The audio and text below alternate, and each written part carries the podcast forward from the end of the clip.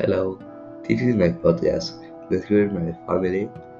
Hell, let's go get started. My father is a big expert, but he is a very good person. He's a funny, and if he wants something, he gets it. My mother is a great person. She is not aggressive, tranquil, and she is is very understanding. My brother is the one who wants life to the house. It's for his cool, and he's good brother. And here, this is about my podcast.